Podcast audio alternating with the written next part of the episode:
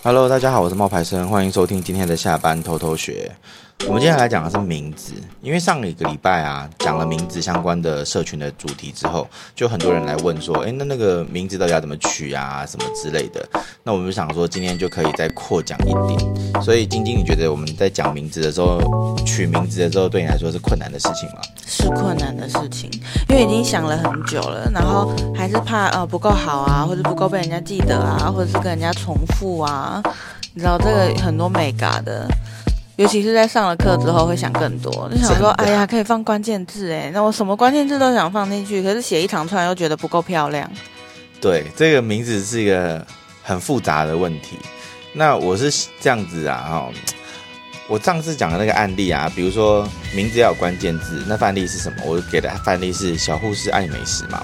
然后台北铜板料理、新北异国料理、基隆小吃，因为这样子，我就说，不管一个陌生人在查询他的，在查询 IG 找一个美食的账号的时候，不管他是查台北美食、新北小吃、基隆餐厅、新北料理，他都查得到你的账号。所以说，你的名字要被找得到，就是你要去想一想，被搜寻的几率高不高？那因为我们会给学生他们做那个定位啊，嗯，所以你就要那些他们在自己写那个定位的表的时候，其实有时候已经写的很细了。比如说他想要做超商零食全联的甜点，你都已经写出来了，那你名字里面就应该要放。然后后来我建议他嘛，那他就写说，呃，我给了他一个名字，那后来他又把他的名字改成了阿娟爱吃超商零食全联甜点。低卡零食，那请问一下，这个名字有什么问题？以你现在做跟我这样工作这么久了，你有发现它的名字有什么问题吗？因为低卡零食和超商零食的零食这个。这个词啊，它已经重复了两次，所以其实不需要出现。那爱吃就是不会有人找啊，因为美食是关键字，但爱吃不是。嗯，就像你如果很多人会说什么呃那个小姐爱美这种的，嗯嗯、可是爱美不是一个关键字。嗯嗯嗯。啊，我跟你讲，爱美酒店那两个爱美还比较容易，还比较多人找。就是你那个爱很漂亮的那个爱情的爱，美丽的美，那不是关键字，所以爱吃也不是。所以你的名字里面可能就是要有美食两个字。而不是爱爱吃，这没有意义啊，因为这是不会有人去找的字。然后再来就是还有一个范例哦，就是最近有个同学就问说，他的花店啊叫做花花仙子，在板桥，所以他的名字里面就有花花仙子、板桥有钱花店、钞票蛋糕、钞票话术。嗯嗯。然后他就问我说，这个名字这样子有没有什么问题？我说有啊，问题很多啊。怎么说？首先。钞票蛋糕跟钞票花束是你会去找的字吗？哦，我跟你说，我刚刚就是要讲，因为我记得有这个专门做有钱花的店，他们的关键字就是下这两个，所以你的朋友在推荐你说，哎，你知道这个有钱花哪里做吗？第一个就查有钱花，第二个就查查钞票花。如果这样子的话，钞票花跟有钱花这两个字，你可以把它放在简介里面，嗯，或者你留一个就好，嗯，因为你看钞票两个字是重复的。当然啊，钞票的话你可以说，对，你可以说，呃，有钱有钱花钞票蛋糕，那这样没问题。对，就是不用在一个钞票花束，对对对，可能看他还有没有别的。对，然后他说，因为这是他想要主打的商品，才会把那个钞票放在名字上。然后呢，我就跟他说，呃，就像如果说是热炒店好了，那我做的是打抛猪，嗯。那我的名字应该要是叫打抛猪，还是应该要叫泰式餐厅？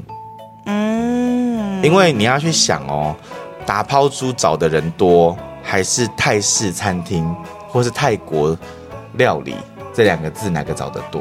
嗯，这个是要这个是一个你要去思考的，而不是说只是把打抛猪放在名字里面，因为打抛猪它是内容。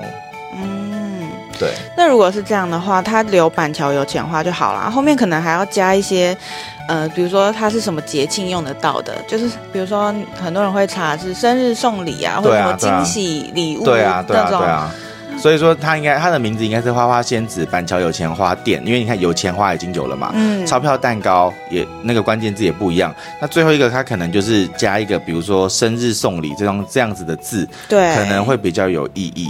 对，因为这个比较容易，在网络上很多人会查说啊，比如说要送男生什么好啊，或者什么节要送什么好啊，类似这样子的。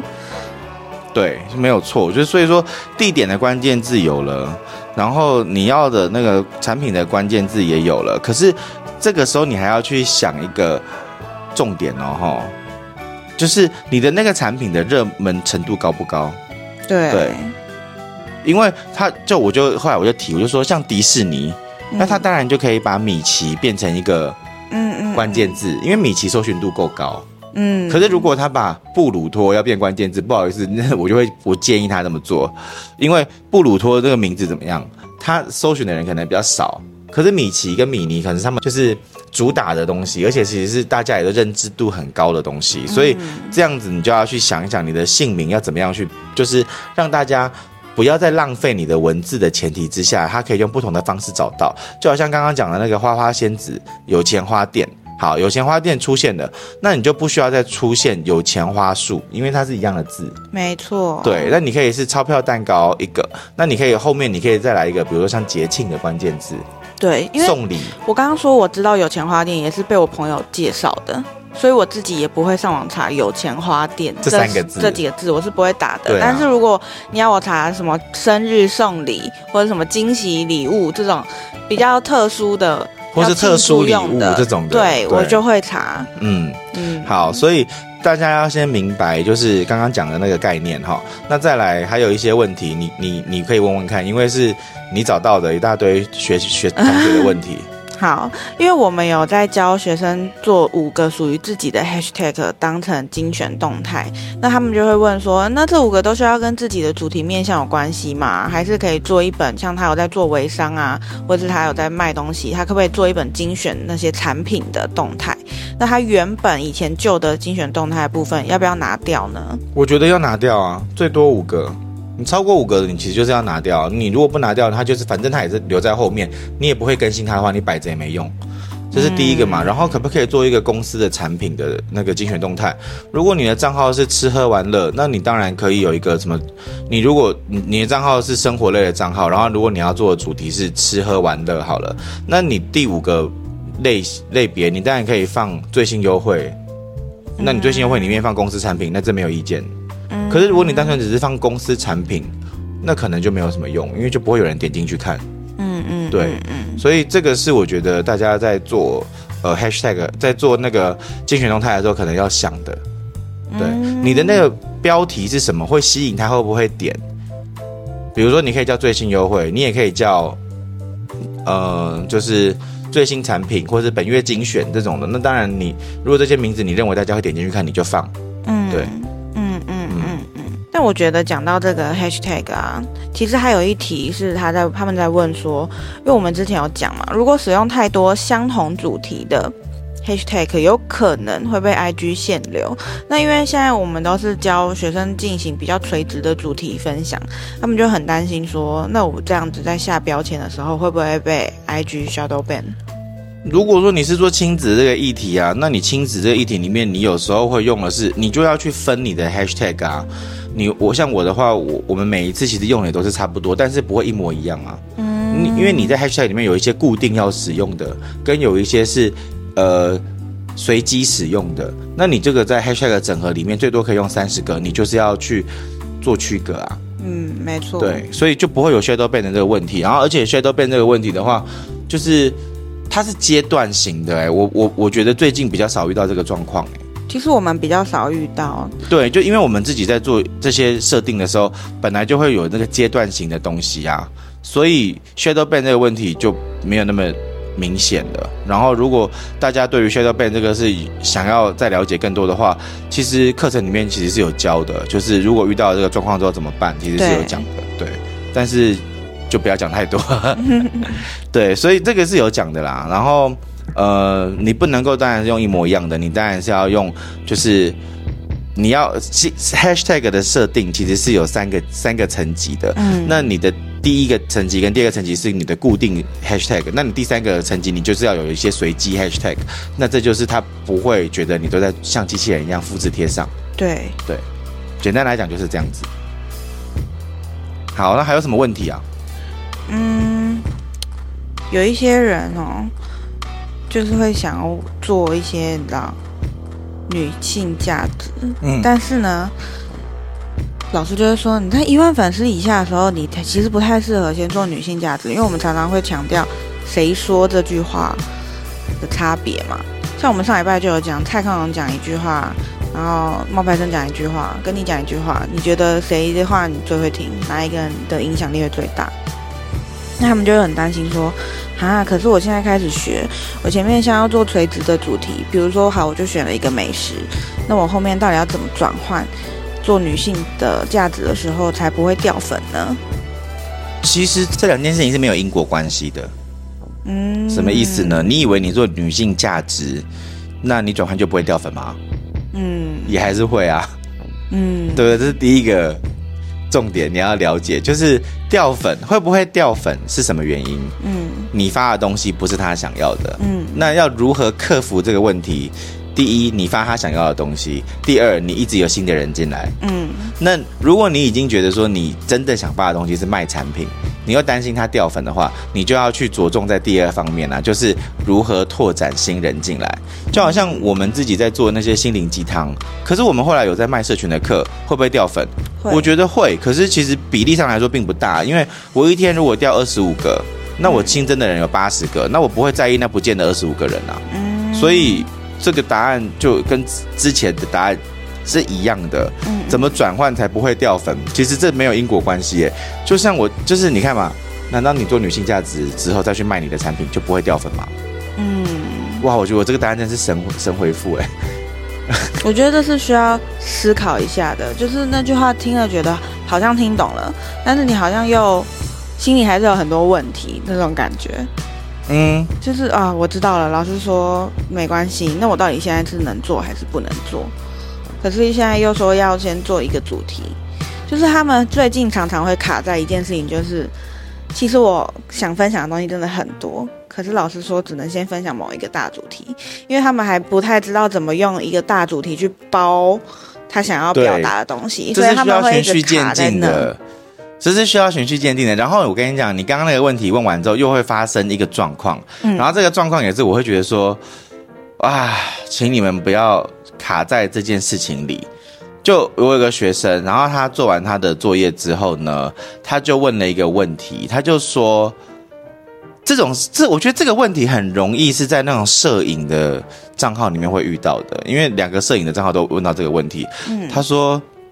有一股压力让他生不出来内容，因为我的灵感好多，然后我的灵感就是都是来自于就是小红书，然后他就说呢，第一个问题是灵感的来源来自小红书可以吗？可以，这不是什么大问题。对。然后第二个是他问了一个问题说，哦，可是他那个排版的问题，比如说。他想要用单纯的照片跟有照片上面有标题的这种，有什么适合的建议？然后他就说，业界很少出现这样的想法，让我想尝试，却又不知道从何而起。嗯，我就觉得其实要你去做那个九篇贴文的作业，首先第一个重点没有要你去做排版，那个重点是在教你看数据跟找主题的方向。嗯，你拖越久，就对你自己账号成长速度就越慢。嗯，因为你你没有数据可以分析，你在那边担心什么？对，因为有些问题真的不是我们觉得这样就一定对，你知道？对，就是你自己要真的要发才知道数据啊。对，然后再来就是他不是有说到说那个纯画纯画面跟标题的贴文吗？对，其实简单来讲呢，就是棋盘格啊，交错发啊。但是美发产业曾经一度很爱用这样子的方式啊。嗯。可是我就像我在课程里面就有说，这样子的方式其实绝大多数都是。想炫技，经营者在炫技，嗯，所以他为什么现在会苦恼？因为他就是想要炫技，却又没能力啊。可是其实他真的想发，他就发也不会怎么样。说实在，对啊，他现在就是想，就是他在烦恼，就是想要做的跟别人不一样。可是他现在的重点不是应该先增粉吗？对呀，啊，所以我就说，每一次大家都知道做的跟别人不一样，可是问题不是在这里啊，问题是你根本就没有东西可以去分析呀，啊。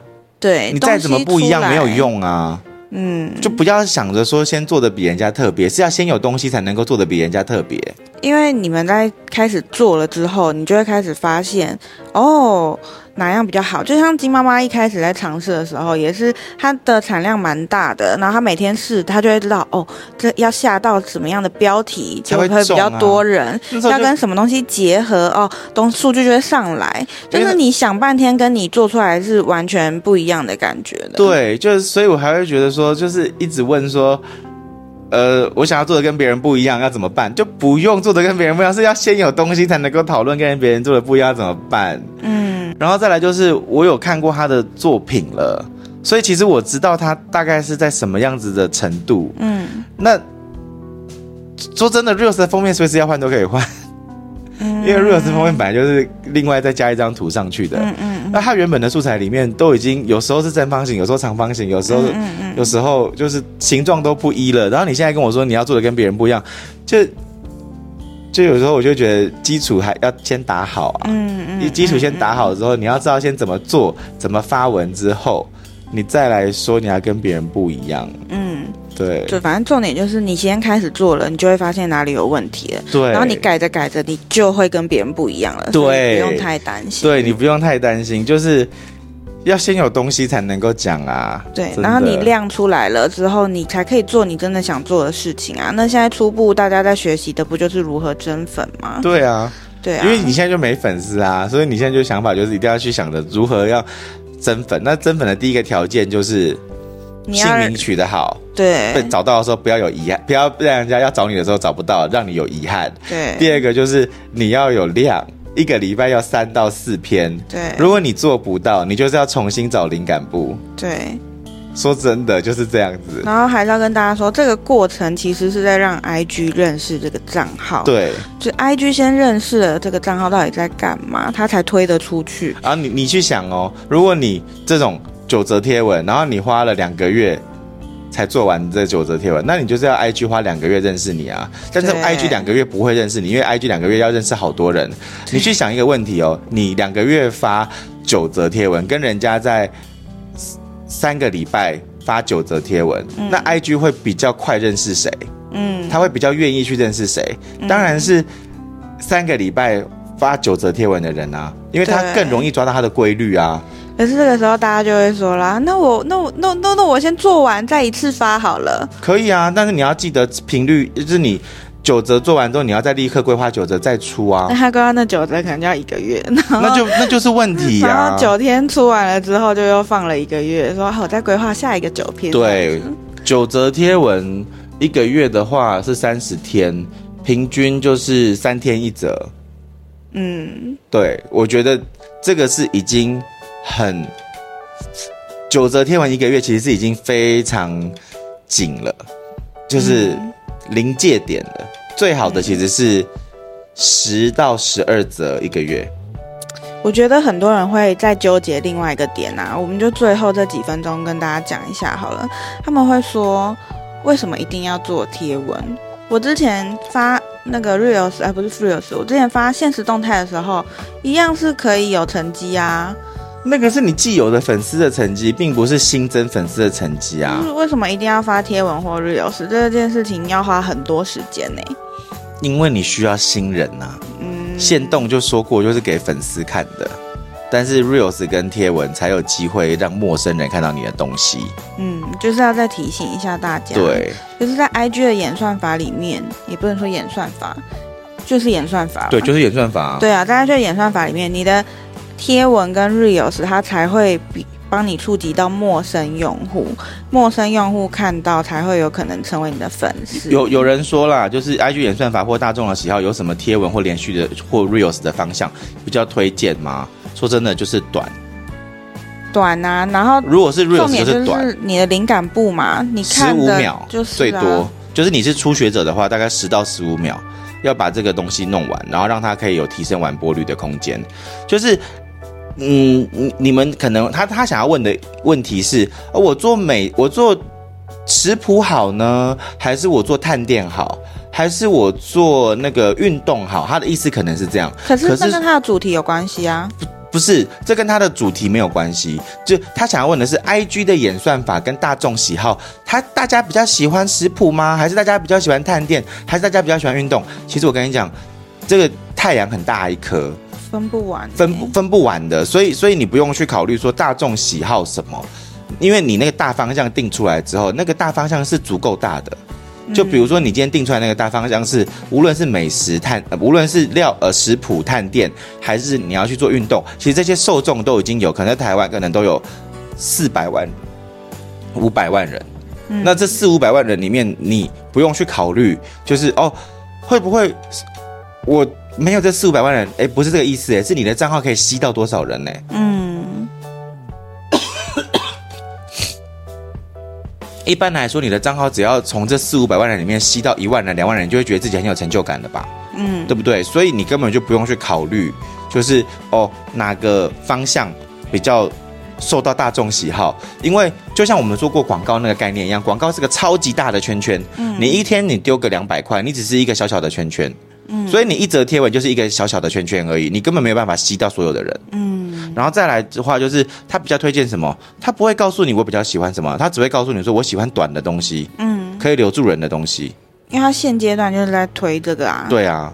就他会一直变啊，所以我们没办法告诉你说，哦，他就是喜欢这样，喜欢那样。对，他现在喜欢短的，因为每一个人他必须要去测出来，才会知道他到底喜欢什么。你记不记得我们上次有做一个，我就说，哎，那个我我就建议他说，哎，之前我的案我的经验是，我的一些学生，那他做甜点的效果很好，但是他发现做卤肉饭效果更好。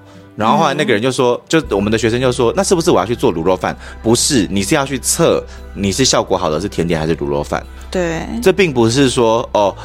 我跟你说哪个好，或者 IG 跟你说哪个好，IG 只会告诉你我要的影片的规格大概是什么样子，但并不是我要的影片的内容是什么样子，因为内容是你要去想的。嗯嗯嗯，对。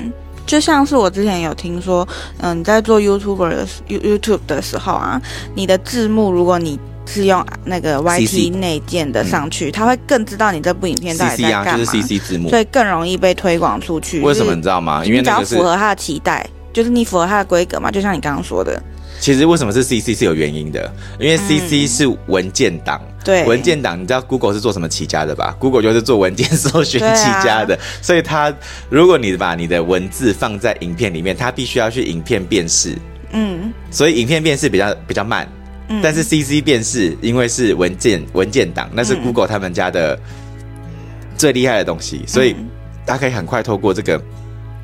CC 辨识去知道你的内容是什么？对，但我的意思就是要表达说，每个平台它的要求规格不同，那你满足它的项目越多，它越知道你到底在干嘛，越容易把你推广出去。嗯，没错。嗯，好，那今天的分享呢，就差不多到这边了。然后，呃。